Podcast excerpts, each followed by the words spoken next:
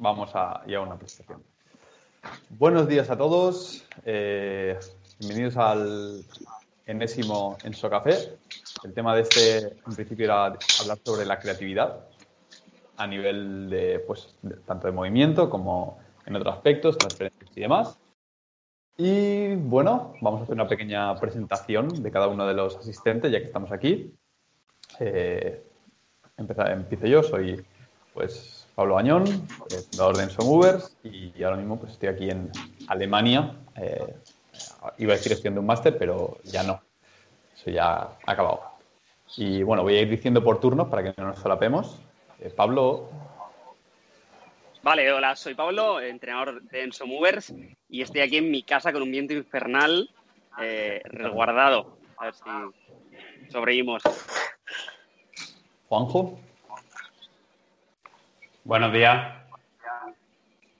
Eh, pues soy Juanjo Viciana, soy eh, estudiante de, de Ensomovers desde hace pues un mes y medio, más o menos.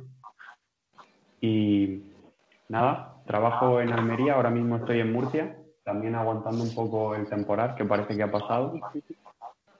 Y pues nada, con muchas ganas de, aprender de este grupo que he descubierto hace poco y parece que me, que me está aportando buenas, buenas cosas. Eh, Eric. Eh, buenos días, soy Eric Invernón. Estoy en el bus de camino a, con mi pareja a la montaña. y también soy estudiante de Enso Movers, eh, solapado con Ido Portal, que bueno, acabaré con Enso Movers. O sea, me, acabaré quedando con Enzo Movers y, sí, me dice mi pareja que baja un poco la voz. bueno, Álvaro. Eh, bueno, hola, yo soy Álvaro Medina.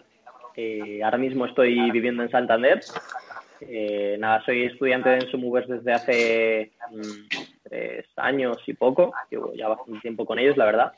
Y nada, recientemente he empezado a trabajar para Víctor, Está aquí también presente. A ver, empalmamos. Víctor. Eh, hola, muy buenas. Yo soy Víctor. Eh, lo mismo que dice Álvaro, en, desde Santander. Eh, yo, bueno, llevo con vosotros desde hace un añito. ¿vale? Por circunstancias y curro tuve que parar una temporada, pero bueno, vamos a retomar de nuevo seguro, con, con muchísimas ganas. Y nada, aquí también pasando el temporal este que es eh, muy bestia, hay que abrigarse en casa, así que café y, buenos alimentos y adelante. Un placer. Chris. Bueno, muy buenas, yo soy eh, de Málaga, aunque vivo en Barcelona ahora. Y nada, llevo una semana con vosotros, no, todavía no una semana, pero una semana de este café. Y nada, súper contento, con muchas ganas de, de, de, de todo. A ver, a Cris, si puedes arreglar un poco el micro, porque yo he escuchado un cuarto de lo que has dicho. Yo he escuchado dos, dos tercios, pero sí. Hay problemas técnicos de sonido. Sí, sí. Eh, ¿Escucha ahora mejor? Es como que hay mucho eco y, se bloquea el, sonido del micro o algo así. O que Puede que alguien tenga los altavoces puestos muy altos y por eso se escucha un poco de rebote. Igual los cascos los tienes puestos pero no están conectados. Mm, no, sí. lo intento, espera, lo intento solucionar. Voy a Ahora sí, yo creo. Mira, a ver. Bueno, y mientras, Ana. Venga, ahora, ahora vuelvo, ahora vuelve a mí. A ver. Perfecto. vale, yo soy Ana, llevo tres meses con Enso. Y aquí la verdad es que no sé de qué mal tiempo habláis porque aquí hace bastante buen día. Y nada, a ver el café mañanero, a ver qué sacamos de aquí, porque estoy un poco desubicada ahora mismo. Es la primera vez que, me conecto a, una, a un Enso Café. Ya verás cómo te ubicas ahora con facilidad. A ver, para los nuevos participantes siguientes, la idea de estas charlas es eh, pues una charla distendida, como si quedáramos en una cafetería a hablar de, de temas misceláneos. Puede divagar el tema lo que sea. Vamos a intentar siempre respetar un poquito los turnos de palabra para que se entienda un poquito. Y, y conocernos también y crear un poquito de, de comunidad. Entonces, voy a presentar un poquito el tema, cómo se me ocurrió y lo que tengo al respecto. Y ya vamos tirando de ahí a partir de lo que salga o los apuntes que tengo de aquí. Y el tema del que, por el que habéis sido convocados es la creatividad. Y surgió porque, en fin, como muchos sabéis, a mí me gusta mucho probar de todo y indagar en aquellos aspectos en los cuales he cogido un poquito y dedicarle horas y así poquito a poquito pues he desarrollado una serie de prácticas enormes, no solo en movimientos, sino a nivel personal.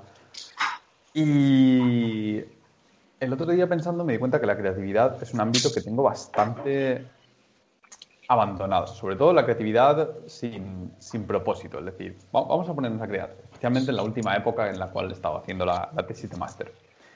Y, y estuve calentándome un poquito la cabeza, además mi madre es pintora, llevando con ello, y estuvimos hablando sobre la importancia de la creatividad a nivel, a nivel cerebral, a- sobre si transfiere o no de un ámbito a otro, y, y estuve calentándome mucho sobre la- si se practica, si no, si transfiere, cómo practicarla, los requisitos para que surja y demás. Así que vamos a empezar un poquito por ver qué, qué- qué pensáis o qué pensamos que es la creatividad o un poquito los pensamientos que tenemos al Mm. respecto.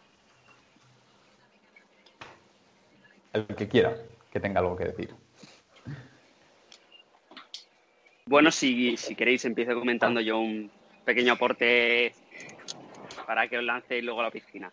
Eh, creo que es evidente que tenemos diferentes niveles eh, de creatividad, eh, ya hablemos de individuo o práctica.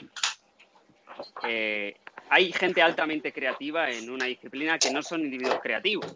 Y tenemos individuos altamente creativos que no conocen disciplinas concretas y ahí no pueden expresar creatividad. Entonces, hay- eh, lo que está claro, y, y ahí podemos ahora indagar y ver qué opinamos y cómo creemos que se correlacionan, que hay eh, diferentes niveles de creatividad. ¿Se podrá, ¿Podrá haber transferencias de en creatividad en, ámbitos genéricos desde lo específico hacia lo general? ¿O ocurre desde lo general hacia lo específico? Pongo un ejemplo, una persona que tiene un rasgo psicológico más eh, menos conservador, más, más progresista, eh, más que básicamente por definición a nivel psicológico es eh, la tendencia a salir de, de- de lo seguro, de la zona de confort y explorar nuevas posibilidades. En ámbitos de supervivencia, todas las sociedades se caracterizan por estos dos grupos de población, grupos más conservadores, más proteccionistas y grupos más, eh, más exploratorios, más, más, más creativos en cierto punto de vista. Eh, este, este tipo de rasgos son un elemento fundamental para eh, ser altamente creativo luego en una disciplina o la práctica nos puede llevar a generar una situación similar. ¿Hay transferencias?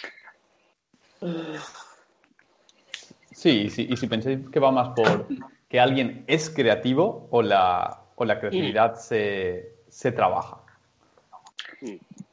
Ambas, Mm. creo yo. O sea, innatamente puedes ser creativo desde, desde pequeño y que además lo cultivas porque te gusta ser creativo y lo vas cultivando. Y a Claro. lo mejor lo descubres mucho, o sea, a los veintipico, treinta y pico, cuarenta y pico y empiezas a ser creativo allí. Y eso es, es cultivarlo, cultivarlo, cultivarlo. Creo yo, a mi parecer. También te digo que el tema de ser creativo en, una, en un campo y que tenga referencia a los demás tiene dos vertientes, como decía Pablo, que es uno, la personalidad y otro, los recursos que tengas en esa disciplina. Y, y ahí planteo una pregunta rápida que es, em, ¿quién es más creativo, el que tiene la idea o el que la ejecuta? Eso, ¿Quién sería más artista? ¿Quién sería más...? eso me lleva a mí al... No, no tiene que ver con la creatividad en sí, sino al, al post que pasé hace poco por el grupo, que, bueno, bueno, hace poco, hace dos días, que hablaba sobre que lo importante es, es ejecutar. Y me lleva también a, la- a la- a refer- a un libro que se llama Originals, que habla sobre los, la, la gente, digamos, original, ¿no? La que inventa nuevas cosas y demás. Y hablas sobre cómo eh, lo importante no es eh, las buenas ideas. Que las buenas ideas las tenemos todos, a todos se nos ocurren cosas y dicen, ¡guau, esto qué bueno es! ¿Por qué tal? Que la gran diferencia es que la gente que, en este caso, la que ha pasado a la historia como revolucionarios por alguna invención o por algún cambio político, lo sea, ha sido lo- no los que han tenido la idea, sino los que lo han puesto ahí. Y que muchas veces estaban mucho menos seguros de lo, que, de lo que hacían y que lo único que los ha diferenciado de los que tienen la idea ha sido que, que se han mojado, que han dicho, yo lo pongo ahí fuera. Y se han atrevido a hacerlo a pesar de las consecuencias. Yo ahí hecho, eh, discre- Bueno, perdón, disculpa, disculpa. No, no, no. Eh, nada, o sea, yo solo quería hacer un inciso que esto, mm, bueno, me recuerda a la situación actual realmente de, de cómo funciona el movement. Que básicamente el movement nació porque Ido hacía algo que ya hacía mucha gente de antes, que, es al final mezclar varias disciplinas tratando de, mejorar el cuerpo. Entonces, al final, lo que diferencia a Ido del resto de personas, que él lo ejecutó, que él lo hizo. ¿No? Es, el- es la principal nivel- diferencia. A nivel filosófico creo que él también se diferencia un poquito de lo que había antes, aunque a la praxis hubiera cosas previas muy parecidas, a nivel filosofía creo que, que él fue un antes y un después. Pero fíjate, voy a hilar eso Sí, con es lo que ha dicho antes rayado. Eric. Sí, voy a hilar eso con lo que ha dicho antes Eric.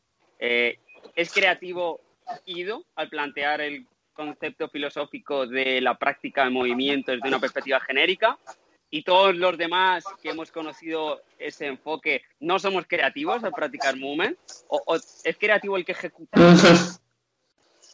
Muy buena pregunta, pero no, yo creo que son creativos ambas partes. De hecho, yo discrepo con, si me lo permite, con Pau, mi maestro. Eh, Cada vez que discrepas es ejemplo- más para tu programa. por ejemplo, Steve Jobs eh, no era ejecutor, era ideador. Él no, él no era técnico, él no sabía nada de, de programación. Bueno, sabía, supongo que sabría un poco, pero que él lo que hacía era juntar a los em, cerebros que ejecutarían su idea. Y para mí Steve Jobs es un, es un referente de creatividad, que ha cambiado muchísimo el concepto de, de diseño. Así que ya a mi parecer es los dos son igual de, de creativos. Sin embargo, si tú ejecutas la idea de otro, por ejemplo, pues, eh, por ejemplo yo vengo de, de la música y hay productores fantasmas que ejecutan la idea de otra persona. Para mí el creativo es el ideador de esa canción que va a ser un éxito o no y el ejecutador simplemente es el pincel. Es una buena forma de verlo. En este, en este caso, Pero una, una cosa, en ese caso tú dices es el pincel, pero cuando tú ejecutas te encuentras los problemas. Me refiero a que eh, tú puedes tener una idea, pero a la hora de lanzarla mm, no sabes cómo va a resultar. Entonces la persona que se moja, como dice Pau, eh, es la que luego va a tener claro Claro, es la que luego va a tener que adaptarse a mm, los fallos o las consecuencias de poner en práctica esa idea. Y al final, yo creo mm, sí, exacto. Yo, acaba. es, es, ah, bueno, que habla alguno. no, acaba tú acaba acaba No, no, ya, ya estaba terminando. Era, era básicamente eso. No pasa nada. Eh, en, en relación al que estáis hablando, creo que eh, al final no es el que hace, sino el que hace eh, teniendo que tomar decisiones, algún tipo de decisión por el camino. Creo que es la toma de decisiones eh, a la hora de manifestar algo lo que nos obliga a, a ser creativos. Exacto. Ahora, cuando el, el camino, el- la pathway está mega definido, mega clara y no queda lugar a la incertidumbre, esa toma de decisiones ya es que ni ocurre, ¿no? O sea, puede ser un sí o no, pero no hay que tomar una decisión consciente en ese momento de decir A, B, C. Creo que es eso. Ahí está, es el, el punto en el que yo definí la creatividad, ¿no? Yo creo que. Claro, ese grado, eso, el grado de libertad, que justo lo quería aportar yo, Sí, justo es sí. eso, es el grado de, de libertad que tú tienes al ejecutar esa idea.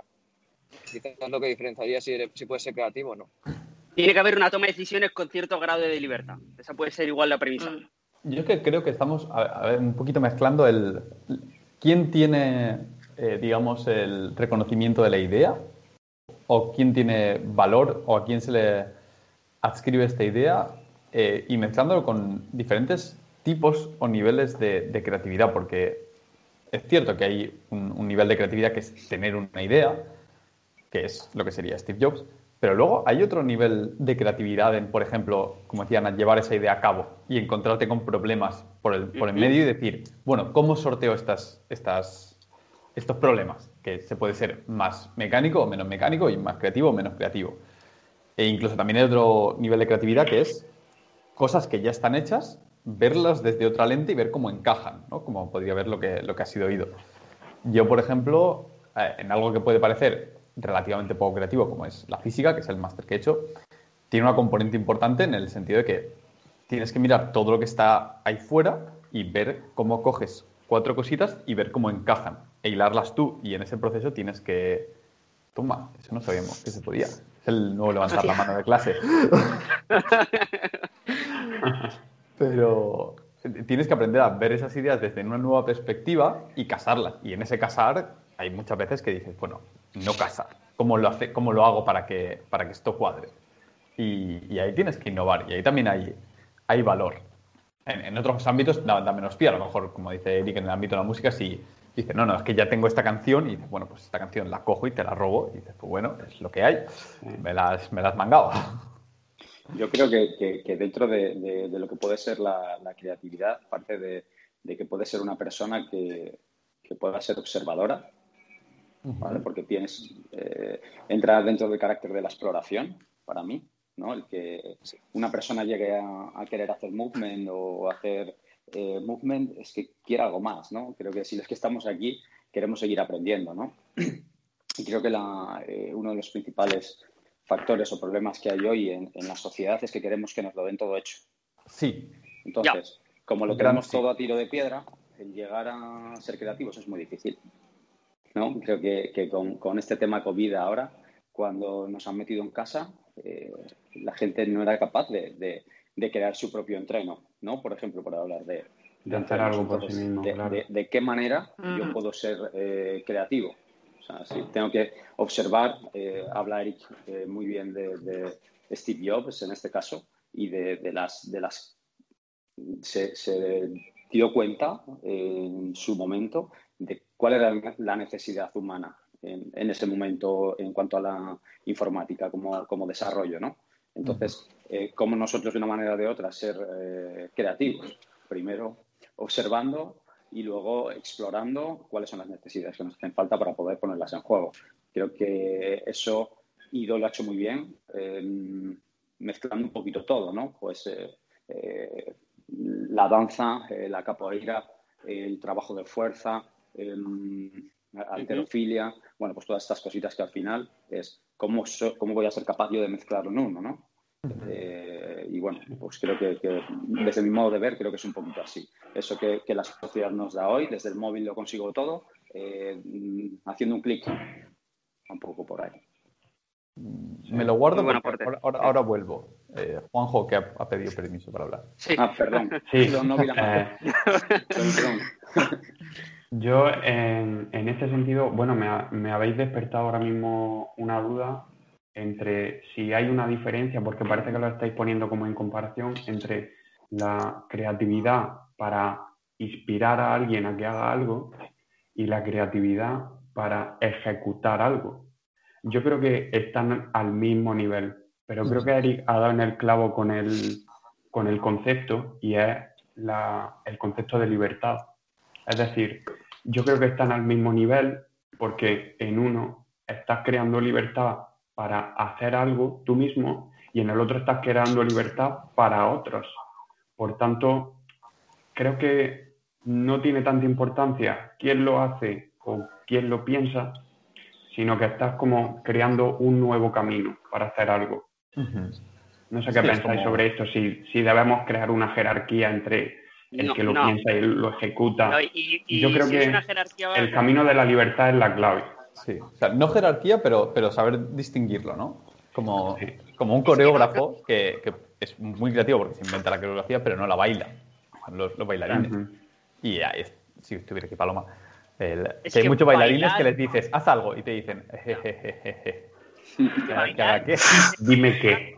Claro. ser algo, algo. Bailar se considera una disciplina muy, muy creativa, pero realmente lo que tú estás diciendo, si eres un bailarín, tienes una gran libertad de, de posibilidad de movimiento, de gestualidad dentro de tu disciplina, pero nunca ej- ejecutas con eh, una premisa de creatividad, nunca estás siendo creativo, eres un individuo creativo, en tu disciplina eres creativo, desde luego que no, eso lo encontramos en otras disciplinas muy, muy, muy abiertas, como pasa con el, el mundo del parkour, incluso de las acrobacias.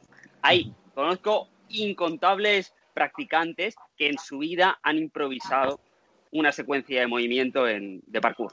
Incontables, incontables. Y es algo bastante triste porque es relativamente fácil en esa disciplina. Tiene tal grado de libertad de, de- de movimiento y de adaptación que a nada que uno se ponga a eh, responder con su cuerpo a lo que se encuentra, en vez de intentar con mi mente eh, adaptar el entorno a lo que quiero hacer, eh, vas a ser creativo, porque vas a, ser creativo en un contexto de, una disciplina muchas veces consiste en responder al feedback que te va llegando, como pasa en las artes marciales. Si tú quieres imponer tu secuencia, yo impongo mi, secuencia y lo hago así. Así es como te van a, a- a llevar a la lona. Un buen artista marcial debe ser creativo, debe, debe conversar con el oponente y, y básicamente le llega un feedback y tiene que darle una respuesta, tiene que tomar una decisión y esa decisión debe ser creativa hasta cierto punto, ¿no? Entonces, ahí es curioso, ¿no? La diferencia entre disciplinas creativas, que igual no lo son tanto. Pues voy a coger el hilo de eso porque una, una disciplina a la, a la cual estoy dando personalmente bastante últimamente es, es a la escalada.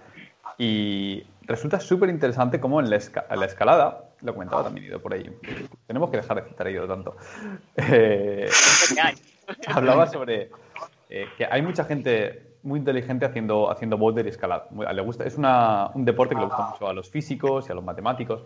Y cuando lo pruebas, ves el, eh, un punto creativo que no se ve a primera vista y es que cada persona resuelve una vía o, o un, sí, o una ruta de boulder dependiendo de sus capacidades personales. ¿no? Es como, yo, yo tengo estas fortalezas, eh, tanto externas como inter- externas e internas, y estas debilidades externas e internas, ¿no? Desde la fuerza de las manos, puede ser, a la fuerza dorsal, eh, flexibilidad, pero luego también puede venir... eh, de palanca. nivel- Sí, pero a nivel también de, de miedo, ¿no? Hay gente que dice, a mí es que me da mal rollísimo ponerme boca abajo. Y, y tú dices, bueno, a mí no. Entonces lo resuelves de una manera o de otra. Y en ese sentido es súper interesante ver cómo cada persona resuelve una pared de una forma o, o de otra.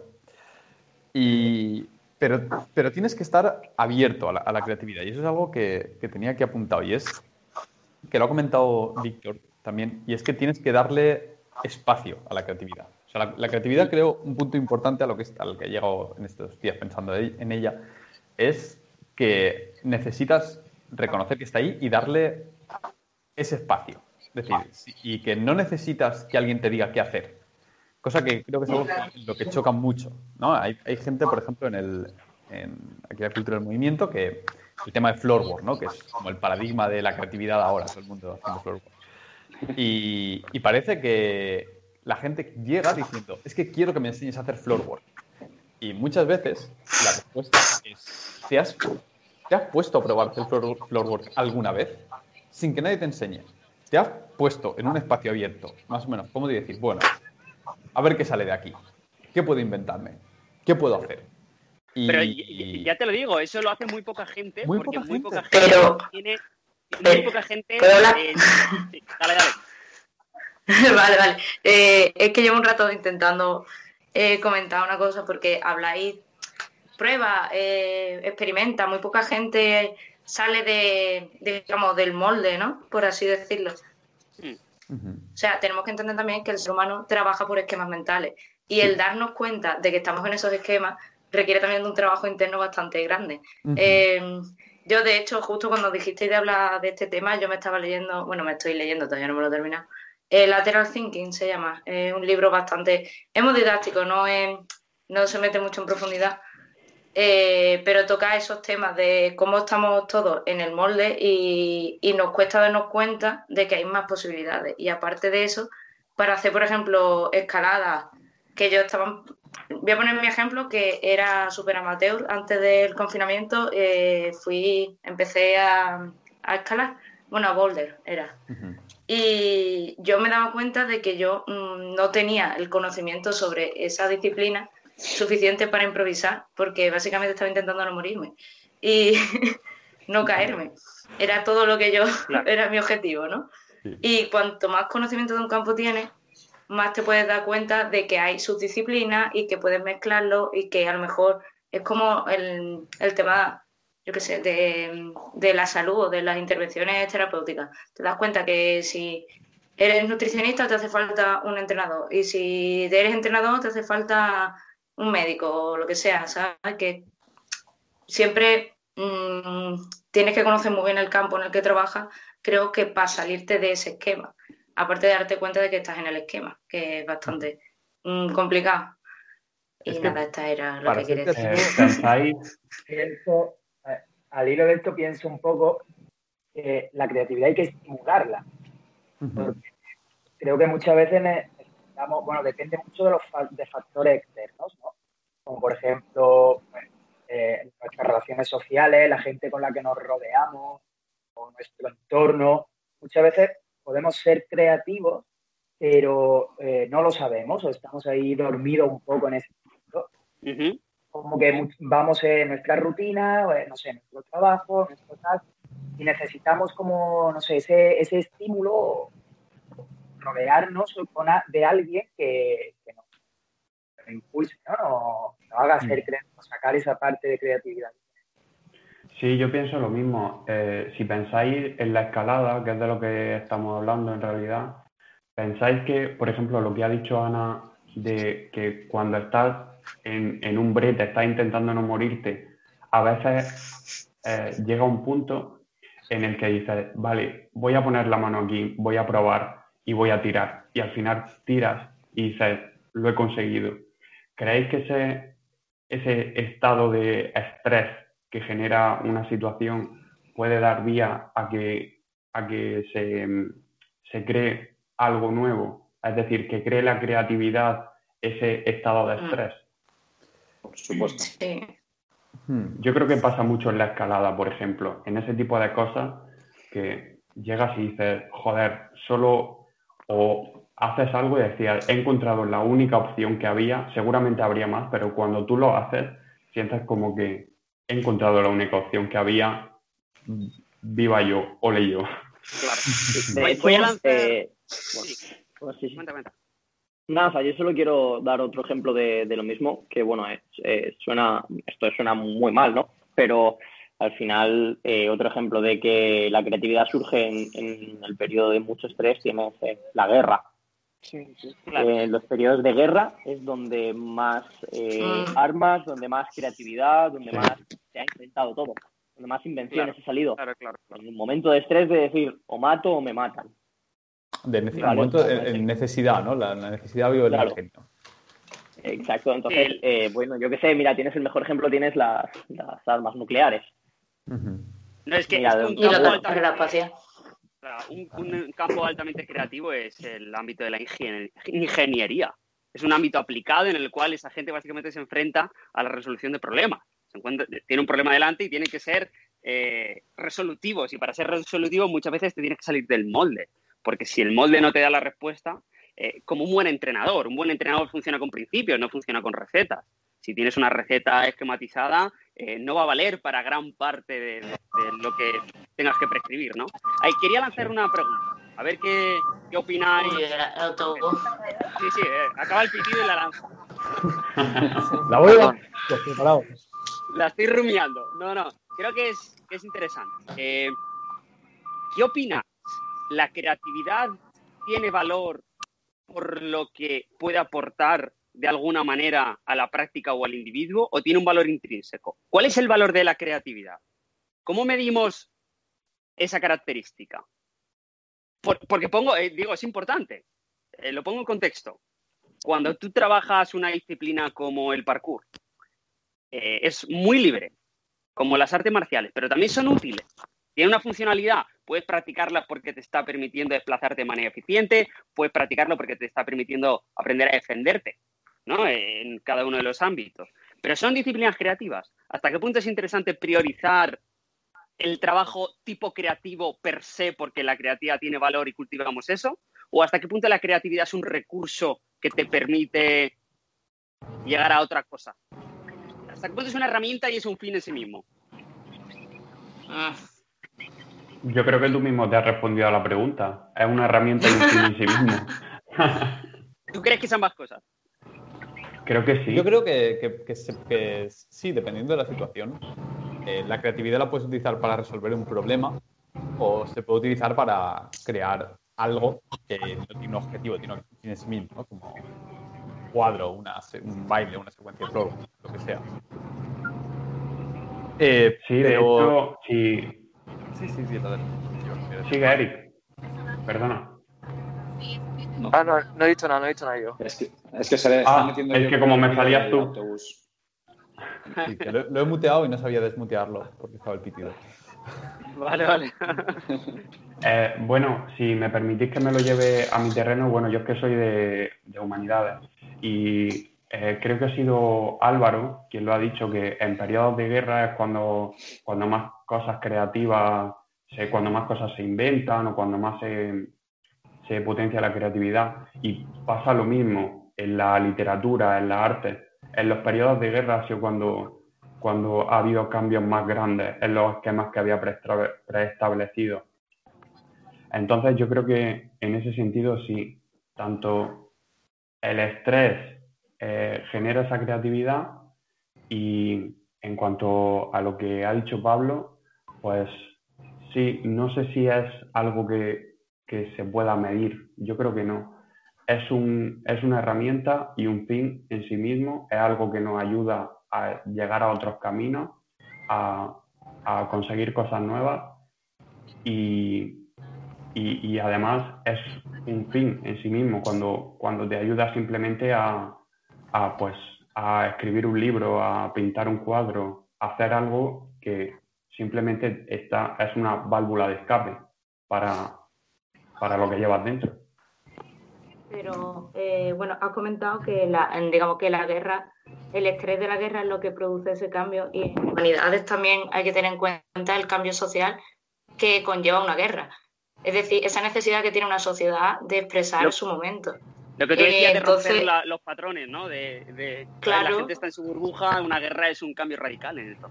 Claro, entonces surge esa explosión de creatividad porque eh, ha cambiado todo el sistema. Entonces, los viejos paradigmas ya no sirven, tienen que crearse unos nuevos. Y bueno, también, eh, fuera parte de este comentario que quería hacer, eh, lo que has dicho de si es un fin, una utilidad, o también hay que ver que el ego del ser humano es bastante grande y la creatividad muchas veces está usada para diferenciarse. Simplemente, Sí. o sea, la estimulación de esa creatividad está fomentada no para expresar ya, sino para diferenciarte por encima, o bueno, por encima, sí, de, de los demás, ¿sabes? En una disciplina muchas veces ha- hay momentos que dices tú, bueno, pues que es una locura ya, ¿sabes? Ujú. lo que está haciendo esta persona. Y lo hacen simplemente por ego. Y hay que también ver eso, que no solo la creatividad es pintar un cuadro o hacer las cosas de otra forma sino también puede ser una finalidad.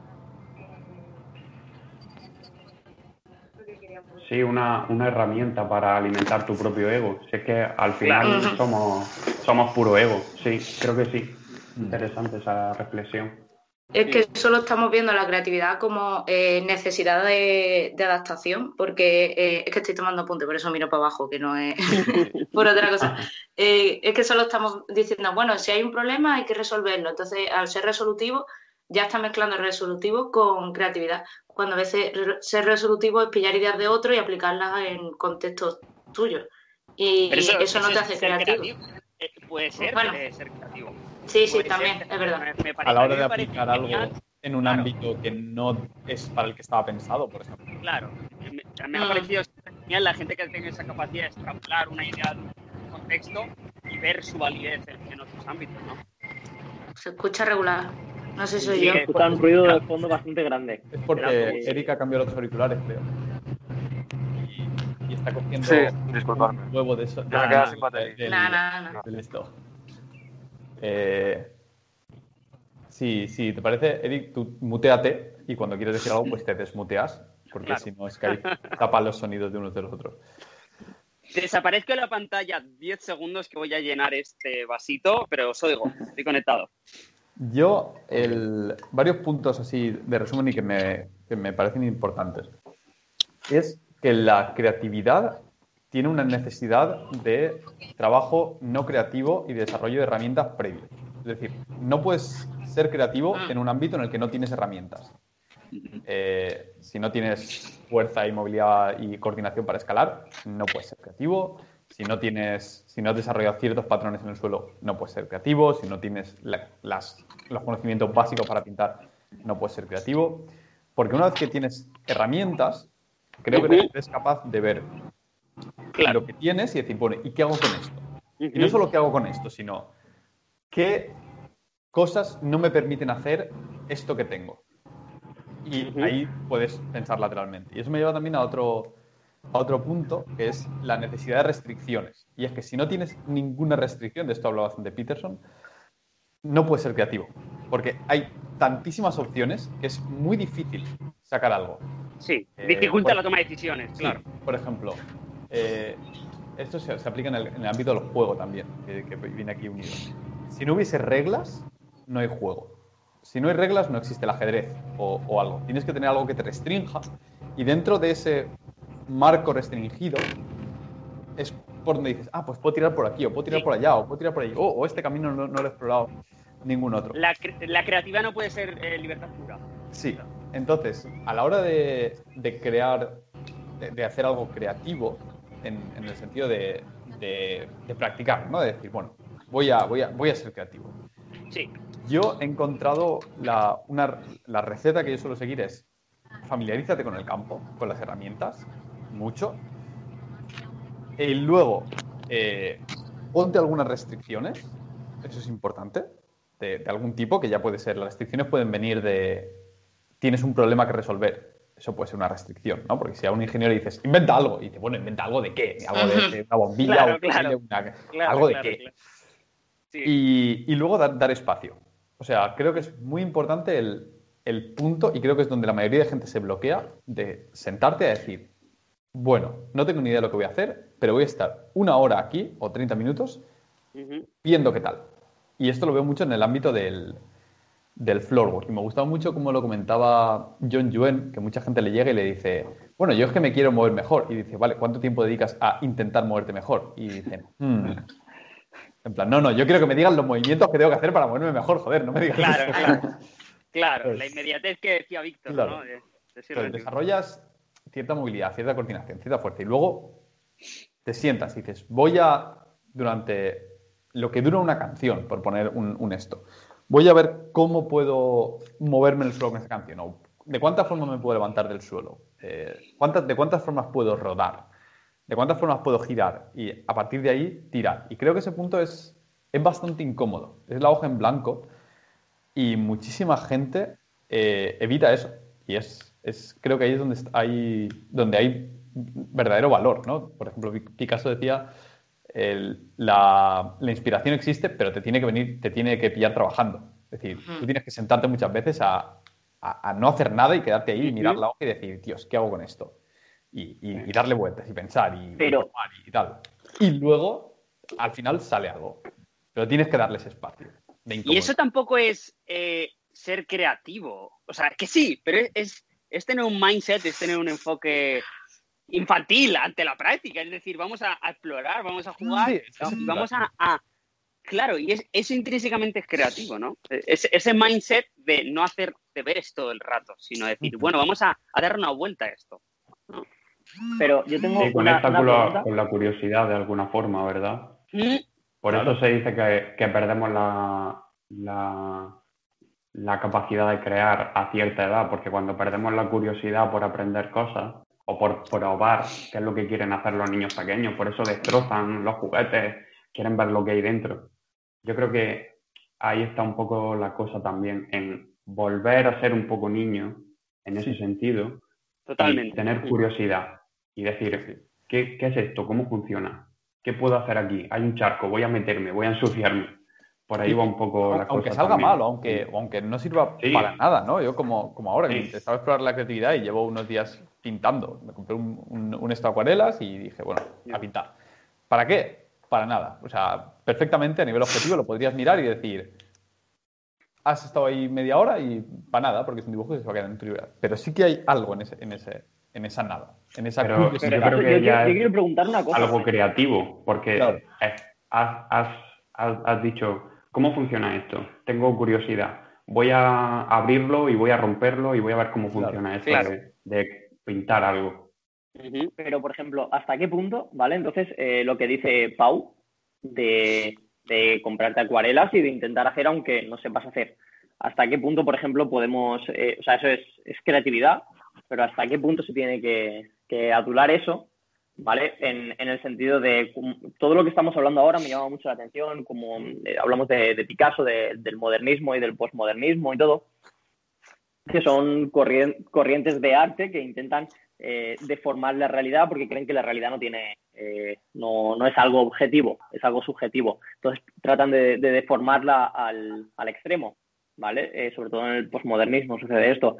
Entonces, algo que me llama mucho la atención y que, y quiero preguntar porque no tengo la respuesta es hasta qué punto consideramos que todo este tipo de, procesos de creatividad puede considerarse arte o puede llegar a tener algún valor, por ejemplo, ¿vale? Eh, Mm. En el caso de muchas veces te encuentras un cuadro en blanco que tiene un- una mancha circular así en el centro eh, y ya está, y es una, a lo mejor es una mancha negra y ya está. Entonces, eh, ¿hasta qué punto eso es creatividad? ¿Es arte? ¿Es qué? O sea, ¿cómo catalogamos? Porque Sí, claro, pero, aquí- se da una cosa. Eh, Eso es reduce mucho, ¿no? O sea, porque, a ver, es verdad que ahora está el, el, el ramparte y toda esta movida que, digamos, eh, se puede poner en duda, pero cuando hablas de esto es un cuadro con un punto en medio, tú también tienes que ver qué proceso artístico ha tenido esa persona Claro. para llegar a eso. O sea, Picasso, tú puedes ver las últimas etapas y decir, mm, ¿vale? Pero si ves toda la trayectoria que tiene ese hombre, te das cuenta que lo que él ha hecho eh, no lo puede hacer cualquier persona. Aunque tú veas que, mm, digamos, la calidad de su pintura es pues dudosa, porque no es hiperrealista o lo que sea. Pero Claro, es que no- cuando no tú estudias a esa persona, claro. de algo que si es creativo o no. Es decir, y Es el que, valor puede ser, mm, in- puede ser, lo puede adjudicar cada uno como quiera, pero a la hora de, de ser creativo, lo que tú dices, dices, a ver, aquí has, pi- has pintado una persona con un cuadrado como cabeza. Eh, a mí me parece, o sea, no me parece, pero uno podría decir, me parece una mamarrachada. Pero cuando ves por qué ha hecho eso, el- todo el pensamiento que hay detrás, la, el- el- la deconstrucción y la reconstrucción del esto, puedes apreciar el valor. Y en No, ese pero- sentido, en pero cuanto por- a creativo, sí, creo yo. Pero, por ejemplo, eh, aquí es un poco lo que, lo que dice Ana y lo que has dicho tú antes. Es, tú ves a Picasso y ves que tiene un, un, un procedimiento, ¿vale? Que, que, Proceso, que a lo largo de su vida, claro, a lo largo de su vida cambió mucho la, la mentalidad y todo. eh, ves las obras principales y las obras finales y hay una evolución que es parecido a lo que dices tú. Primero aprendes las bases y después es cuando creas. Pero yo lo digo más, un poco más pensando en, en los eh, algunos, no, no todos obviamente, pero ar- ciertos artistas actuales que eh, se ha dado el caso varias veces de, de gente que, que no sabe dibujar, que no sabe moldear una estructura y que sin embargo venden eh, una estructura deforme por. El muchísimo dinero. A ver, es que en el arte hay mucho, hay mucho snobismo, las cosas como son, y en el mundo del Sí. movimiento también. Entonces, eh, Bien. es, es, es difícil a veces distinguir una cosa de la otra, pero hay que prestarle atención. Hay gente que dice, bueno, yo aquí hago un punto así y lo vendo y hacer la mano y porque me llamo Patatín cobro una, una pasta. A gente que de verdad te hace ese punto con otro proceso creativo y una explicación y un todo. Y, y por cierto motivo, en ese caso, tiene valor. Bueno, la disciplina, yo creo que el que sea de una forma u otra no le quita valor a la creatividad. Por ejemplo, Andy Warhol dicen que era como artista, que era un mal artista. No era el mejor fotógrafo, no era el mejor pintor, no era el mejor artista en general, pero en general revolucionó toda la industria. En ese sentido sí fue creativo. Digamos que encontró otro, cami- otro camino. Claro. Y eh, por otra parte, eh, tampoco sabemos muy bien dónde acaba el camino de la pintura, por ejemplo, porque es mejor una pintura que es hiperrealista, que evidentemente tiene mucho trabajo detrás y tienes que aprenderlo y tal, pero o es más difícil de crear algo que es muy abstracto y te está intentando decir otra cosa, porque al final lo que pretende el arte es transmitirte una emoción. Entonces, una emoción no es algo tangible, es abstracto. Eso fue lo que... ¿Realmente pretende eso el arte? El el Eso te iba a preguntar yo, lo que estaba yo Exacto, ahí preguntando. está. Como yo lo entiendo, sí. Es que luego hay cosas catalogadas como arte que en otros contextos, o sea, por ejemplo, el arte, arte renacentista y medieval respondía a una necesidad eh, que no tenemos ahora. Y ahora lo tenemos como arte por la calidad, no sé qué, pero la gente de a pie ve cuadros bonitos. No ve que eso tenía una utilidad. Los cuadros de la iglesia servían para que la gente analfabeta supiese de qué iba la Biblia, básicamente, para que pudiesen entrar y con un golpe de vista vieran lo que le estaba intentando transmitir, porque no podían leer. En cambio, ahora vemos esos cuadros y no nos fijamos en plan. De hecho, es como hoy, si va todo sobre Jesús y Dios y no sé qué. Y sí, son bonitos, pero la mayoría de gente es como, ya está, pues son bonitos. Y a lo mejor mm, de 200 cuadros creativos, creativos, porque eso responde a una utilidad. O sea, no Claro. tienen mucha diferencia. Pero al final es transmitir. O sea, Sí, es, sí. un- es- es transmitir, en este caso, una Es historia. sí. o, o en, o en el caso de arte abstracto puede ser transmitir una emoción, un sentimiento. Pero a mí, a mí me rechina cuando no me transmite nada. Cuando lo veo y digo, me quedo igual. Claro. También es que la Pero también hay, hay una componente subjetivo, es cómo lo veo yo. Pero hay una componente subjetiva y de cómo lo ve la sociedad, porque la sociedad cambia y evoluciona. Y a medida que la, la sociedad evoluciona, entiendo que va adquiriendo diferentes intereses o necesidades al respecto del arte. Porque an- antiguamente, pues sí, la, la música clásica en, en- en las catedrales y eh, las estatuas y todo este rollo, pues tenían un propósito y una funcionalidad y era el arte que demandaba la gente. Pero hoy en día, seamos claros, el mundo de la pintura vamos a ver, es un reminiscente de otra época. Ahora mismo Internet, ahora mismo eh, la instantaneidad de, de la conexión del mundo permite que otros tipos de arte caigan a, a las manos de la gente y la gente tenga mucho más interés en cosas como la música, ¿no? Y en producirla y en compartirla. Y, eh, en fin, entiendo que, que también, como todos los ámbitos, eh, cuando se institucionalizan y, y- y se implantan en la sociedad, pues se, se- se agarran y, y se enrancian un poco y quieren permanecer ahí, ¿no? Y mantener su importancia. Y creo que eso pasa en ciertos colectivos del arte, que tuvieron un propósito y que quizá ahora mismo esos, esos mundos ahora, ahora ya no están tan arraigados en la necesidad, ahora hay otros que están cogiendo ese papel y, y no acaba de, de transformarse, ¿no? La sociedad, estamos como en un Pero punto siempre ahí en- medio. Acá, acabamos de reducir el arte a mm, cuadros y, y estatuas, pero no sé, el cine, por ejemplo, está considerado como arte y ahora mismo, pues, eh, o sea, todo lo audiovisual es lo que tú dices, es lo que más conecta con nosotros, pero Sí. eso es arte, es que Sí. es arte, no, no porque tenga tecnología no lo va a ser, o sea, es que hemos reducido el arte de repente. la, la- la fotografía Ah. es que eh, la- ahora mismo es, es- es un concepto de arte infinitamente más consumido que la pintura. Y el cine, lo mismo, y el audiovisual, y, y la música, como digo, porque tenemos libros, una revolución tecnológica. Claro. La literatura, yo- ahora escribir es muy fácil. Yo creo De que... hecho, lo- Ah, perdón. No, pero continúa, continúa. Vale. Eh, creo que hay un- un- dos factores muy importantes aquí, que creo que es la, la información y la desinformación. ¿no? Eh, si yo voy a ver un cuadro y no tengo ni idea de pintura, y me ponen delante de un cuadro y no me explican el y el porqué del porqué, esto lo hablaba con, con mis alumnos esta semana, eh, el porqué del porqué eh, estoy viendo un cuadro. Si este cuadro, lo que hablabais, tiene, tiene solo un círculo y no me explican el porqué, probablemente a mí cuando me expliquen ese cuadro que quiere y qué historia tiene detrás, ¿me escucháis? Sí, sí. Sí, sí. Sí, Sí, Ah, vale, es que he perdido aquí el audio. A ver, perdona. Ahora, vale. Entonces, si a mí me explican el porqué del porqué, eh, probablemente le, le- le saque ese partido, lo mismo que una, que una Claro. película. Habláis del cine, ¿no? Eh, si yo voy a ver una película, como os habrá ocurrido casos, eh, puedes ver una película de ciencia ficción, me puede gustar la ciencia ficción, puedes ver una novela o puedes ver X. Pero si te explican el por qué, cuál es el contexto, cuál es el contenido y cómo le puedes sacar miga absolutamente todo lo que estás viendo, a cada segundo probablemente de la reproducción le saques algo.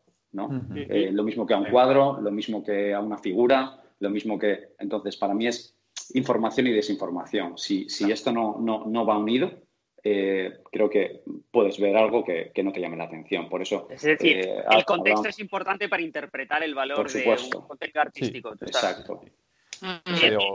Es, real, lo encuentras en nuestras disciplinas. Si tú practicas, eh, por ejemplo, locomociones, trabajo de suelo, todo este tipo de cosas, si no metes la patita, lo ves y no valoras absolutamente ni la mitad de la mitad del trabajo. A nada que te intereses un poco por el tema, ves algo de eso y dices, pero qué, locura estamos viendo aquí. Es señor que ha hecho aquí. ¿Cómo ha sacado esa secuencia? Yo me tiro dos semanas. Y, luego otro que no esto lo ve y dice, pues es igual que la otra. claro. Exacto. Y eso es una locura. Exacto. ¿Qué, coño está haciendo, ¿Qué coño está haciendo en el suelo? Si todos los días hace lo mismo, ¿no? Eh, claro. Cuando, cuando, ves y dices, pero si es que ha metido en, en seis segundos, ha metido 10, 12 movimientos que esos hay que practicarlos aislados. Entonces, cuando una persona se pone en el suelo y practica uno, le va a llevar dos semanas de aprendizaje. Claro. Entonces, Muy lento, eh, luego eh, dices, ¿cómo, ¿cómo, sacar eh, esa, esa, línea de, con el pincel, ¿no? O como decías tú antes, con la pluma, ¿no? ¿Cómo, cómo podemos nosotros sacar eso y realmente darle mm, o despertar ese interés o crear esa importancia y cuánto tiempo eh, nosotros en, eh, que en el centro hemos estado haciendo ese vídeo eh, promocional que nos ha llevado a mí un montón de, horas estar sentado y luego cuando se lo explicas a la gente, joder, es que claro, es que tiene que haber un tío que te está grabando con la cámara, luego nosotros que tenemos que preparar una, coreografía, que tenemos que desarrollarlo, que queremos transmitir. Entonces, entran tantas cosas en juego que, que luego es lo que le da la importancia a lo que tú quieres expresar. ¿no? Eh, sí, pero... Por un lado, la vuelta a la necesidad de herramientas tanto para crear como para apreciar lo que, lo que se ha creado, ¿no? El, arte, claro. Claro, tanto a nivel técnico en todo, en, el, en la literatura, en, en, el cine, tienes que saber lo que hay allá afuera, lo que cuesta, como en el trabajo de, de floorwork o creatividad con el cuerpo, tienes que verlo y tienes que saber las bases y cómo se han unido y, sacar a partir de ahí. Y luego lo que comentabas de repetir, lo que comentabas de repetir un gesto una y otra vez es, lo la falta, la falta de recetas y lo, y lo tedioso que puede llegar a ser el, camino a, esto, ¿no? Porque la gente lo ve y dice, yo quiero hacer eso. Y es como, no tienes ni idea de lo tedioso y lo lejos y lo difícil que es llegar ahí. Tienes que tener las capacidades físicas para hacerlo, desarrollar cada uno de los movimientos por separado y luego ponerlos en conjunto. Y a veces y, luego, una vez que has puesto cosas en conjunto, aprender a ser creativo y ya inventarte tus cosas. Y mucha gente quiere como una receta para hacer el, check en la lista de ya se hace Es como, no, no, no, no, no, no. Es, infinito. Es parece... infinito cómo puedes desarrollar el cuerpo y cómo puedes explorar un ámbito cualquiera. Al final, eh, casi cualquier ámbito puedes explorarlo así tantísimo. Y, y, muchas veces no hay recetas. Hay recetas para desarrollar las capacidades físicas, para desarrollar movimientos individuales, pero eh, a la hora de combinar y a la hora de, improvisar, a la gente a veces le rechina cuando le dices, no, no, tú ya tienes estos dos, sal ahí. Pero es que es natural. Porque no te programo. sal ahí, ponte un temporizador, 15 minutos, inventa. es que el grado de caos es mucho superior, entonces es obvio que la cantidad de pautas que puedes delimitar son mucho menores que en un ejercicio concreto. Es verdad que para aprender un ejercicio tienes cierto grado de libertad, pero hay que acotarlo bastante, o se puede acotar bastante para optimizar el aprendizaje. En cambio, cuando lo que quieres hacer tiene un grado de libertad superior, como por ejemplo la integración, o, cierto nivel de integración en la que ya hablamos de improvisación, cuando estamos en esas categorías a la hora de expresar movimiento o cualquier cosa, los grados de libertad de la cuestión son tan grandes que no puedes hacer una receta. Si haces la receta, deja de haber grados de libertad, por consiguiente deja de ser una improvisación. Se me acaba de ocurrir que en, el proceso este típico de, IDO, ¿no? De aislación, integración, improvisación, me falta ahí entre la integración y la, y la improvisación, creo que hay un punto que es la creación, que es que antes de improvisar tienes que crear algo e integrarlo. ¿Sabes? O sea, porque tú puedes integrar algo que te digo yo. Bueno, eh, haz esto así, así, así, así, así. Y pasa de aquí a aquí, aquí, aquí y así. Pero hay, hay cierto punto antes de improvisar en el que tienes que crear tú algo, unirlo tú y, y hacerlo. Y en ese crearlo hay, hay valor ahí, en, en andar ese camino. En decir, Claro. me siento a, a- a no sé qué, me- pero me tengo que sentar. O tumbar en el suelo para este propósito. Pero si usas solo patrones de movimiento que tienes ya integrados, por ejemplo, en el ejemplo que acabas de poner, realmente estás improvi- bueno, estás improvisando el patrón, digamos, pero ya con cosas que tienes aprendidas, no, no sería una improvisación. Integrando, mejor dicho. Sí, Sí, no sería una sí. improvisación pura, quizá, ¿no? Pero bueno, correcto. bueno, quizá, correcto, pero, quizá pero es, es un paso me estoy metiendo en un charco. No, no, no. Eh, A ver, es que la improvisación, yo, así desglosándolo en desde el punto de vista de la creatividad, lo enti- la, improvisación la entiendo como unir el proceso de creación y ejecución en un solo Sí, elemento. Sí. Pero está formado por esas dos partes. Entonces, tienes que haber la capacidad ejecutiva, con el mismo timing, cosas. que tú vas tomando la decisión en el instante de ejecutar. claro. Sí. Pero también tienes que haber trabajado la, la parte creativa, ¿no? El, el- Sí. Voy a pensar en algo nuevo. ¿Cómo paso de aquí a acá? Y a Creo veces el que el creativo- escalón solamente es, es- a veces creo que la creatividad radica en simplemente un cambio de paradigma, ¿no? Por ejemplo, ponemos una acrobacia. sí. Para pasar de para aprender una acrobacia suele haber más o menos ciertos pasos. Pero la gente no va, o, o para el, el ejemplo del que pongo muchas veces es el pino a una mano. Siempre acaba de de los pinos a mano aquí. Que se considera que si no llegas al objetivo final, no hay valor. Como si no haces la acrobacia, no hay valor. Y a veces el, el- el cambio de paradigma radica en decir, no, no, todos y cada uno de los pasos que has dado hasta llegar al objetivo final es un ejercicio en sí mismo. Tú no estás trabajando hasta pino una mano. Tú estás haciendo pino una mano con cinco dedos. Y eso es un skill en sí mismo. Claro. No estás dando pasos a hacer un ra- una raíz. Estás eh, haciendo una variante de, de- de- de macaco, si quieres verlo, o de lateral. Y, eso en sí es un gesto. Y cuando lo ves así, se disuelve un poquito lo que es un gesto u otro. Y es ahí cuando empiezas a meter cosas mixtas y puede aparecer algo, algo nuevo. O cuando pasas de lo que sería integrar a, a crear. Porque es como, ¿eso qué es? Una, un- una raíz que ha unido con o o un semital, y dices, pues es, es un paso que por en medio que le ha generado el momento que le ha permitido enlazar con este otro gesto. Y, y ahí creo ahí creo mucha miga para, Sí, para lo veo. También veo, Miguel, lo que has dicho de que, de la, de que la improvisación es eh, la toma de. El, el inventar más el ejecutar, ¿no? Lo, lo inventado en, en un mismo timing y que a priori hay que aprender a hacerlo por separado, como nosotros siempre hacemos, ¿no? Cuando hay algo complejo y quieres ser eficiente en el proceso de aprendizaje, aprendizaje primero coge la lupa, entiende las partes, apréndela y luego integra. Pues aquí exactamente lo mismo. Eh, primero habría que trabajar aisladamente los patrones, que tienes que tener esas herramientas, digamos, esa caja de herramientas de cara a luego integrar. Luego empiezas a integrar secuencias que te manda tu coach o que lo copias a partir de los palotes de Instagram. Y luego empiezas a diseñarte tus propias secuencias que vas a practicar, no que vas a improvisar. Y dices, una secuencia de alguien y le añado tal gesto. Venga, a ver cómo queda. ¿Cómo lo integro? Vale, sí, diseño mi secuencia. La tengo diseñada, la practico, la practico, la practico. Y eso pasa a ser tu práctica de eh, integración. Diseñarme mis secuencias en este caso secuencias, en el caso de artes marciales, combinaciones de golpeos, lo que sea, ¿no? Cada disciplina una cosa. Y luego, cuando eso está muy comido, la creatividad también eh, tiene muchos grados, como decíamos al principio, ¿no? Puedes acotarla, el contexto puede ser más grande, más bajo. Eh, os sorprenderíais lo fácil que es improvisar en materias como el floor work cuando pones un contexto definido a la hora improvisar. A la hora de improvisar. Por ejemplo, intenta hacer gestos que te mantengan la cadera lo más alta posible, mientras tienes las cuatro extremidades en el suelo. Ca- sale casi solo. Y parece una tontería. O ten, ten el pecho lo más bajo posible mientras te desplazas. Empieza a haber sustancia en un momento, ¿no?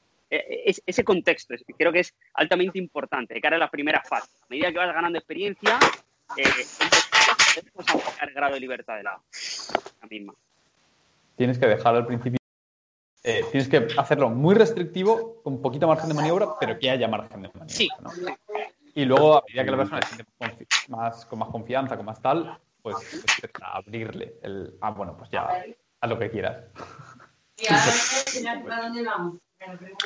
Y así, el último punto que tengo yo aquí apuntado es las transferencias de la creatividad. Y a nivel psicológico, no sé hasta qué punto de verdad hay transferencias de un punto a otro, pero en lo que a nivel personal sí que me he dado cuenta que hay transferencias en, en por ejemplo, la pérdida de, de la vergüenza, sí, y en el mindset. En, por un lado, en el- reconocer y estar cómodo con la hoja en blanco, sea la que sea. Es decir, ah, sí, yo ya he estado aquí muchas veces. Y lo mismo que a veces es me siento con una hoja en blanco literalmente y tengo que empezar a escribir, estoy aquí plantado delante del suelo y tengo que pensar qué hacer. Y estoy cómodo aquí. O estoy delante de la pared y, tengo que pensar cómo empezar a escalar. Es la hoja en blanco y estoy cómodo aquí. Entonces, solo con el estar cómodo en ese, en ese escenario ya te apara mucho. Porque es, el reconocimiento que, que hemos dicho muchas veces de...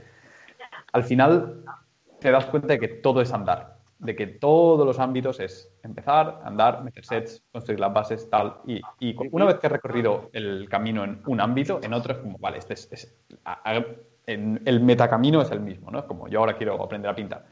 Vale, aprende un poquito, aprende un poquito las técnicas, coge las herramientas y ya enfréntate a la hoja en blanco y empieza a tirar por ahí. Claro. Con el flow lo mismo, con el, con el moverse fluido, lo mismo. Y, pero a nivel psicológico, no sé si algunos sabéis de, de esto, porque sí que sé que hay que existe gente extremadamente creativa y que es extremadamente creativa. Y, y no sé si el ser, una vez que, que se cambia, que te quitas los prejuicios y los miedos, no sé si el ser creativo en un ámbito te va a transferir en- a, a otros. ¿Qué opináis? Bueno, está claro, a, a colación de lo que has dicho, que la creatividad sí que tiene como esa retroalimentación. Es decir, por ejemplo, en algo tan simple como, como el, eh, la, eh, la ah, se me ha ido la palabra, perdón. Eh, la confianza en ti mismo, es lo que quería decir. Una vez que tú haces una pequeña cosa, esa confianza en ti mismo sube y dices, ah, pues yo puedo crear cosas. Y entonces llega un momento en el que te plantas eh, delante de la hoja en blanco y ya no tienes miedo. Dices, lo puedo hacer, lo he hecho antes, lo he hecho con otras cosas. Voy a escribir. Y al final escribes. Es como que te quita esa barrera en sí mismo.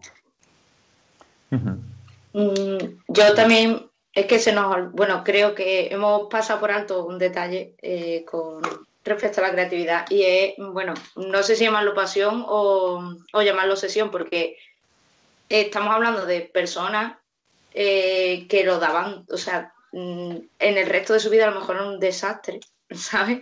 Y luego en la hora de su proceso creativo eran unos máquinas porque estaban centrados en eso, o sea, 24/7 pensando en cómo desarrollar esa, esa, no sé, es que estamos hablando de, Pero De personas que han hecho cambios, gente claro. Ultra mega creativa en un pero ámbito. y- aunque yo me ponga por deseabilidad social, yo diga, joder, yo quiero ser más creativa. Y vale, mm, me voy a sentar y voy a pintar. ¿sabes? Esa es otra. es Pero si yo no tengo quiero ni un interés. porque quiero ser creativo. Claro. Quiero ser creativo porque quiero que el resto del mundo considere que yo soy creativo. Ey, Ahí está a eso cosa. vengo yo a decir. Que, que por mucho que yo me siente o quiera hacer floor work y me tire 15 minutos en el suelo, si yo mm, de eso. no tengo un interés pues, genuino en el floor work. Claro, claro, me voy a quedar. Además, me frustro porque digo, es que no me sale nada, pero que si no tienes interés en. el- Ya no es por explorar, porque tú puedes explorar en unos ámbitos y en otros no. ¿Sabes? Yo puedo ser un máquina cocinando y ser súper creativo en la cocina y luego llega la hora de escribir y no soy capaz de hacer una redacción porque no, Claro. no sé usar las palabras. Es que. mm, latino, tampoco es tan extrapolable. Aunque yo haya salido de- del esquema en un ámbito, yo creo que hay tan, o sea, hay tanta infinidad de ámbitos que no puedes abarcarlo todo. Entonces, Claro. no sé. Me Pero parece que hemos pasado un poco. Sí. Viene de- determinado por las herramientas que tienes que decíamos. Si tienes herramientas en, en la escritura y en la cocina, seguramente E empezar a ser creativo en un e Herramientas de interés. interés. Herramientas de interés, contexto, como decía Víctor, eh, yo creo que son elementos clave eh, para Mm. que tenga valor la, la creatividad. Pero volviendo a lo que ha dicho Pau, el tema de las posibles transferencias, ¿no? Creo que eh, estoy de acuerdo en la transferencia en cuanto al mindset. Creo que tener en la vida el mindset creativo es algo de valor, que todos nos podemos aprovechar de ello. Y creo que siendo creativo en una disciplina puede sumarte a otra. Y en cuantas más cosas en tu Mm. vida seas capaz de ser creativo, creo que más refuerza ese mindset. Creo que eso es algo que sí que genera transferencia. Pero a nivel fisiológico, tengo serias dudas sobre las transferencias de, de la creatividad, eh, de ser creativo en un campo. Porque eh, desde mi background, cuando tú estudias la fi- fisiología del ejercicio, aprendes que eh, a nivel cognitivo, las transferencias de tipo positivo en el aprendizaje de, de un, de un patrón son rozan el cero. Los patrones, tienen que, los patrones tienen que ser infinitamente parecidos para que a nivel neu- neurológico existan transferencias entre los patrones. Cuando a nivel físico Mm. ocurren transferencias, generalmente es porque un elemento base, es decir, mi capacidad de gestión de fuerzas, el, el torque que puedo asumir, en vez de X newtons, es el doble, entonces tengo o, o un mejor rango, lo que me permite solucionar los problemas que hay fuera de una manera más, más eficaz. Eso suele ser lo que entendemos como free games o transferencias. No, es que ahora hago dominados una mano y todo eso que no podía hacer ahora, antes ahora sí. Serán transferencias de la dominada una mano. Vale, usamos la palabra transferencia para decir que antes no podíamos y al aprender a hacer dominados a mano, ahora sí. Para decir que estás todo fuerte. Eso lo que pasa es que ahora tengo una base que me permite hacer cosas que antes no, pero no son transferencias neu- neurológicas. No es, he aprendido una cosa, esta ruta neural me enseña esto, a hacer esto otro también. Tiene que ser prácticamente el- la Así, misma, en, el en- mismo en patrón. ese, en- ese tema, en el tema de, de, digamos, transferencias, pero fuera de la creatividad, en el tema de la fuerza, eh, últimamente he estado leyendo bastante y me gusta mucho el, el enfoque de que la fuerza tiene la componente neural, que es súper importante, pero después tiene la, la componente de cantidad de, Fisiológica. de- de unidades, de- sí, de fisiológicas, de unidades motoras que tienes y de, y de, eh, sí, de unidades motoras. Luego está el cómo se reclutan esas unidades motoras, tiene por la parte neural. Y que hay transferencia a los ejercicios en tanto que tener más unidades motoras, tener más caballos, tener más tener más potencialidad de generar potencia, vamos a decirlo así, o de generar fuerza, aumenta. ¿no? Si estás muy fuerte en un gesto, te va a transferir. Pero a nivel neuronal es específico a, los rangos de la articulación y de las articulaciones circundantes. Eso, y- A- y, y entender la hay, con- hay un ejemplo de, eh, de Bruce Lee, ¿vale? De Bruce Lee con, como fundador de, de, de Jeet Kune Do, ¿vale? Entonces, dentro de, y lo que estamos hablando de las transferencias, y dentro de la rama de arte marcial. La rama de arte marcial es muy grande, como sabéis, y los que conocéis un poquito arte marcial. Pero eh, Bruce Lee ayudó con una patada ah, en taekwondo a mejorar esa patada.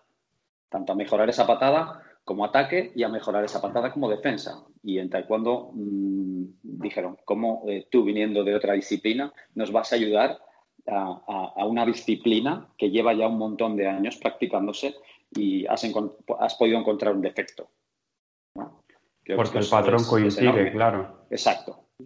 ¿Vale? Y hay una transferencia muy grande, que es lo que estamos hablando, ¿no? Eh, bueno, Bruce Lee, eh, pues en el cine o en, en- en otros puntos, igual eh, como, como pintor no era creativo, quizá. Ah, ¿no? Es decir, que la creatividad tiene altos niveles de transferencia a nivel cultural o- a nivel entre individuos. Que un Exacto. individuo sea creativo en un contexto eh, o en un ambiente cultural eh, puede reforzar fuertemente la mejora o, o la creatividad en otros o la mejora ah, en su Exacto. entorno. Eso es- estoy totalmente de acuerdo. Yo ahora mismo estoy pensando que la transferencia entre disciplinas en cuanto a la creatividad sí existe. Eh, y me viene este pensamiento por esto que estáis diciendo, porque si nosotros tenemos dos campos cercanos que son similares y tenemos herramientas en uno, la creatividad nos va a hacer que seamos creativos en el otro. Pero si lo pensamos en un nivel más básico, digamos que todo, bueno, esto suena muy fi- de filosofía barata de bar, pero como si todos los campos están conectados, al final hay transferencia entre todos los campos. Sería un esquema muy básico, pero me hace pensar que, que sí, que el hecho de que si eres bueno en dibujo técnico y tienes buena eh, visión espacial, pues vas a ser un arquitecto de puta madre, ¿no? Y, Bueno. y eso a lo mejor te lleva a que en otro campo también seas bueno y, y que haya transferencia de, de, de la- de creatividad en, en muchos otros campos, mucho más amplios. Estoy de acuerdo. A mí creo que de las cosas que más me ha ayudado a, a ser creativo, a nivel personal, por un lado es el entender que necesita espacio, el, el- el que te vas a enfrentar a la hoja en blanco sí o sí, que no hay forma de... Que, y- pero que no hay forma de, de pasar, de pasarlo por alto, pero... Y si alguien te dice que hay forma de pasarlo por alto, te está vendiendo la moto. O sea, no hay coach, no hay seminario, no hay eh, online coaching, no hay nada que, si quieres ser creativo, inventarte algo, tienes que enfrentarte a la hoja en blanco y aceptar que eso es así. Creo que es importante. Y por otro lado, el quitarse el miedo a hacer una mamarrachada. El hacer Claro. patatas y decir, esta secuencia de floor work es de estas que solo la madre lo querría porque es una mierda, es cutre, pero es la mía y es mi tercera. Y estoy orgullosísimo porque Claro. antes no había nada. Y, y yo estoy pintando y es, es una. Y lo puedes ver alguien de fuera y dice, tío, eso es una mierda. Y dice, sí, pero es mi mierda. Sé que tengo que pasar por ahí para hacer Claro. lo demás. Correcto. Para llegar al otro momento. Y creo que El valor está en el miedo contexto, claro. Sí. Es fundamental. Sí. Ojo, el otro apunte. Otro apunte en base a lo que tú estás diciendo de que hay que pasar por la hoja en blanco para ser creativo. Hay que pasar por altas dosis de no ser creativo en el proceso Ah, de sí. llegar a ser creativo Aburri- en una el aburrimiento Sí, infinito. uno tiene que practicar esa raya y otra vez, y otra vez, y otra vez, desarrollar las herramientas. Y si uno solo quiere ser creativo eh, por ser creativo y no busca herramientas, también va a incidir en problemas. Véase, tú y yo hemos hablado muchas veces, Pau, eh, el resto no sé si lo sabéis o no, pero no es que estemos en contra de los palitos, de toda la corriente esta hora de ido de mover palitos. Es interesante, pero si tú no trabajas bases y lo único que haces es mover palitos, ¿dónde está eh, la optimización, en la mejora? ¿Dónde está el valor? En, en- en el, en el todo, ¿no? Eh, los palitos están bien, pero los palitos Además, ahí, hablando de lo que habíais hablado, hablado antes, es un patrón que es puramente neuronal. Entonces, si eh, aceptamos que el cuerpo avanza en contextos específicos, a nivel neuronal, un patrón que solamente es neuronal va a tener, por su propia característica, poca transferencia. Porque estás Claro. aprendiendo a mover palitos en este escenario. poco Luego, valor. un patrón que te da más unidades motoras y aparte eh, capacidad neuronal y evidentemente lo vas variando, creo que te va a dar más gains. Una vez que ya has saturado prácticamente la capacidad de unidades motoras, dedícate a hacer muchas skills, pero tienen que estar ahí. A base. En base a ese tema, yo quería proponer un tema para un Eso Café, que lo- ese tema lo podemos dejar para el próximo, a ver si os parece interesante. Eh, y es, no, y es eh, si hay argumentos objetivos para eh, valorar un- la práctica de una disciplina por encima de otra. Creo que es súper interesante. A la hora de decir qué practico, qué práctica física voy a tener en mi vida, dado que no podemos elegir no tener práctica física, puede ser todo lo eficiente que quiera la gente y ser sedentarios, pero ese es un nivel de práctica física baja, pero interactúan con el mundo. Hay que, hay que tener una práctica física. Podemos establecer algún tipo de baremo objetivo por el cual decida- decidamos el valor de las prácticas para poder seleccionar estas prácticas, como lo que ha dicho Pau, solo me dé un aporte neuronal, a lo mejor que me dé un aporte fisiológico suma y es o, objetivamente me- mejor. o- o- o metabólica, o metabólico, Metabólica. como, como un hit, o, psicológico, ¿no? También esa parte. O funcional. Sí. Vale, pues ese tema para el siguiente Enso Café. Y, y finalmente, el- el- me siempre recuerdo cuando yo estaba aprendiendo a hacer una, alguna acrobacia, el gainer, por ejemplo, yo lo hacía y hacía mis aproximaciones, vamos a llamarlas aproximaciones Enso, patateras inventadas por mí, y hay gente que decía, tío, eso de gainer es una mierda. Y dices, no, no, no, no, no, no, no, no, no lo entiendes. Si intentas hacerlo bien a la primera, es fatal. Porque te- o te vas a salir mal, o te vas a lesionar, o, o- o te vas a paralizar por el miedo. Necesitas pasar por el camino de la frustración y hacer cosas feas y cutres para llegar al, hacer algo bien. Y saber que tienes que estar cómodo con decir, esto es una patata, pero es mi proceso, es mi camino y, y lo estoy andando, ¿sabes? Ya es mucho más de lo que tiene la mayoría de la gente. Sí, yo Vale, creo que eso es importante entenderlo también. Ese arma de doble filo, que es el, el- la vergüenza o el miedo a, a no molar, por un lado, y por el otro, el deseo de molar. Que por un lado te puede ayudar a, a hacer un- algo increíble o te puede bloquear y decir, no voy a hacer esto porque voy a perder mi estatus en la sociedad o no le voy a gustar a esta persona o cualquier cosa así.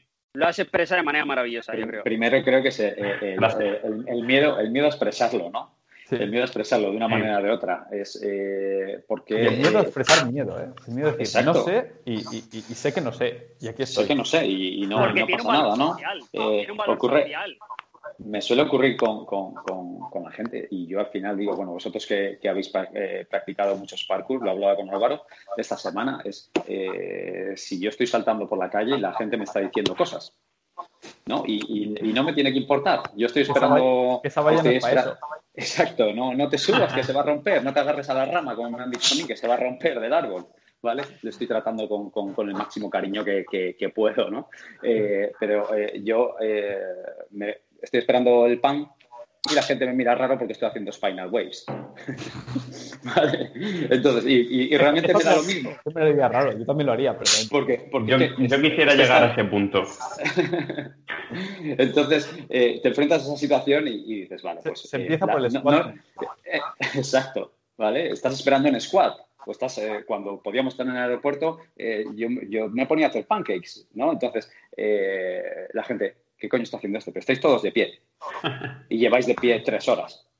Coño, Vale, siéntate. entonces, eh, siéntate, haz, un- haz un squat, tienes la mochila en la espalda, aprovecha para desarrollar tu espalda, ¿no? En ese O- o caso- para movilizar tus caderas. En ese caso entiendo que, que como no están, eh, la gente le falta contexto, le falta entendimiento de lo- la importancia, por ejemplo, del ejercicio o del movimiento, eh, están dándole más valor al, al valor social que al valor de lo que tú le das valor. Exacto. Efectivamente. Bueno, Vale, pues dado que hay podemos varios ir que cortando. Se, que se tienen que ir, sí. Muy chulo. Eh, seréis convocados para el próximo. Vale, muy bien, genial. porque, porque- porque hemos, hemos seguido una, una corriente todo el rato que hemos podido llegar hasta el final. ¿eh? Ha, si- ha sido sorprendente, ha sido... Sí. Muy bueno. Esto no pasa muy a menudo. No, no, no, no, no. En el de juego, bueno, acabamos ahí hablando. Quedamos, creo, Víctor, eh, Carlos y yo, y se fue todo así por la rama.